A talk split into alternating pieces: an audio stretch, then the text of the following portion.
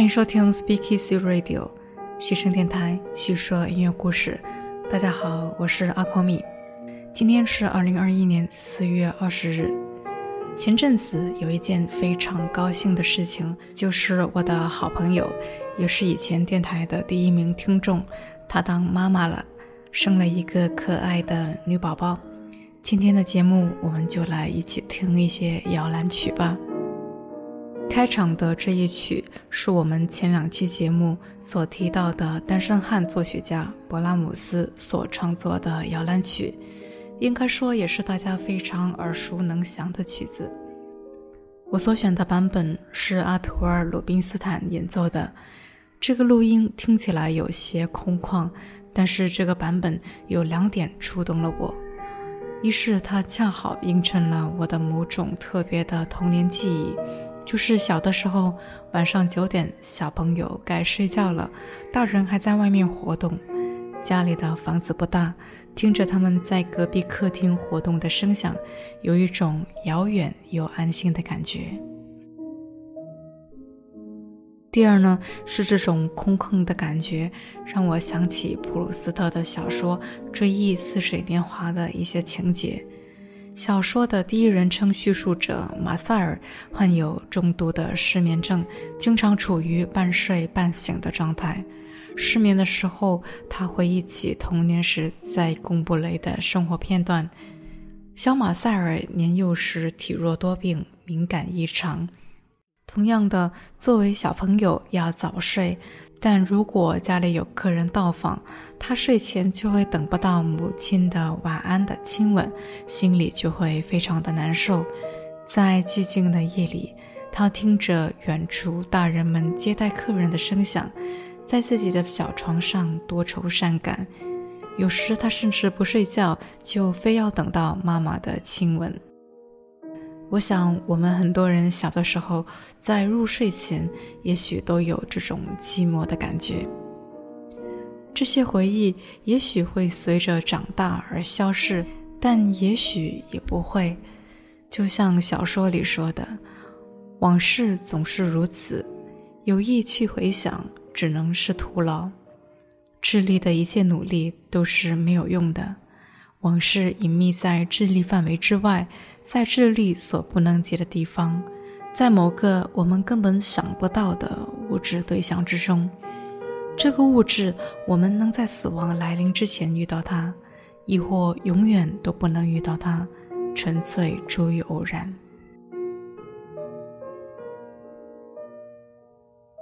所以呢，比如现在，也恰好是这个好朋友的宝宝的出生。以及我重听这首曲子的这个版本，让我突然想起了这些珍贵的童年回忆。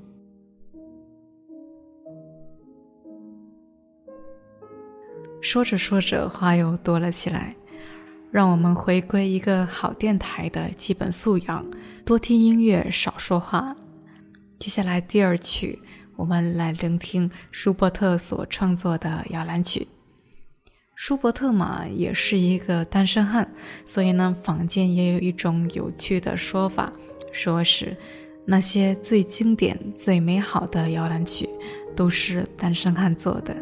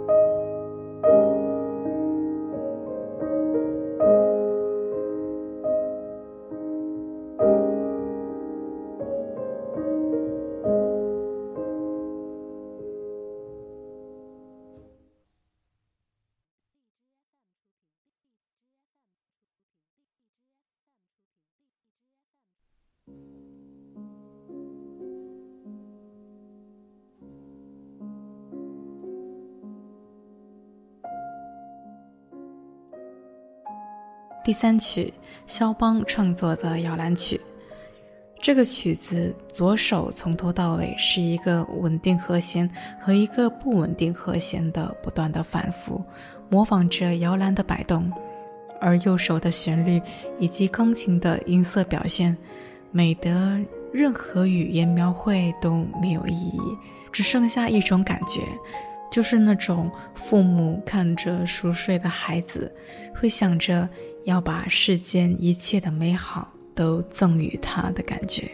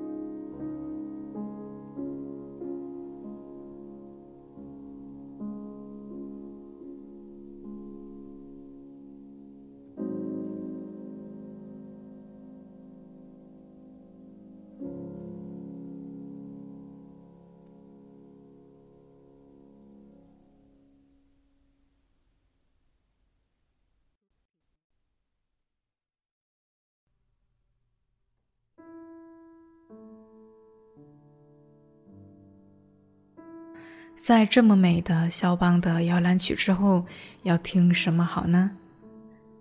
就来选和肖邦同一时代、年龄仅相差一岁的李斯特的一首改编的摇篮曲好了，作品编号 S 四零八。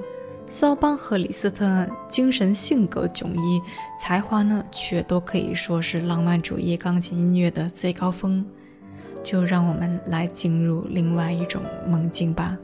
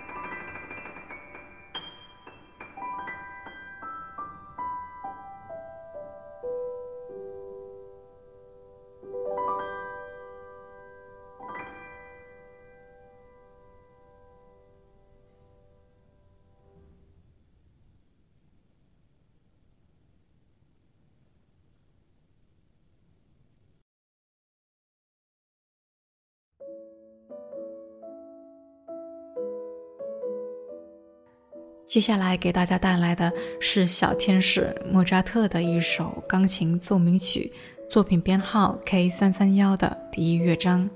听这首曲子，你会觉得如果有一个女儿，大概就是这种感觉吧。它包括了一个西西里主题和六个变奏。这首曲子其实呢是要送给哄宝宝入睡的爸爸妈妈的。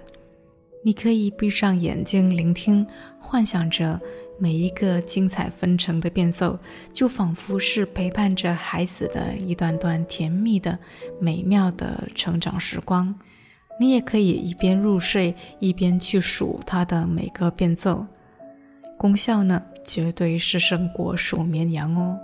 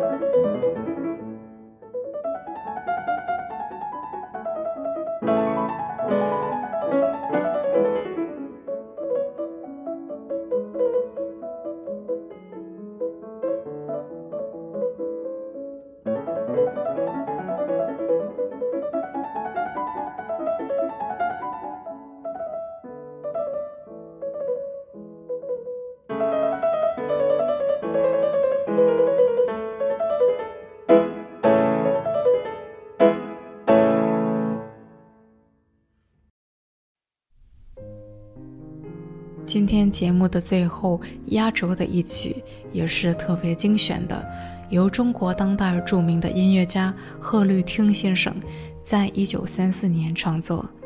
在这首作品中，作曲家力求将中西两种音乐文化和谐地结合在一起，充分发挥音乐气氛的抒情和宁静，以及艺术形式的完整统一。这首曲子旋律优美，形象朴实，意境恬静，感情真挚。其中的中华民族的音乐元素，用钢琴的形式表现，带给人一种怀旧的感觉。仿佛是那种小时候回到乡下爷爷奶奶或者是外公外婆家，在老人的浅吟低唱中入睡的感觉。希望大家能够喜欢。今天的节目就到这里了，西声电台叙说音乐故事，这是我们陪伴你的第一百四十六天，我们下期见吧。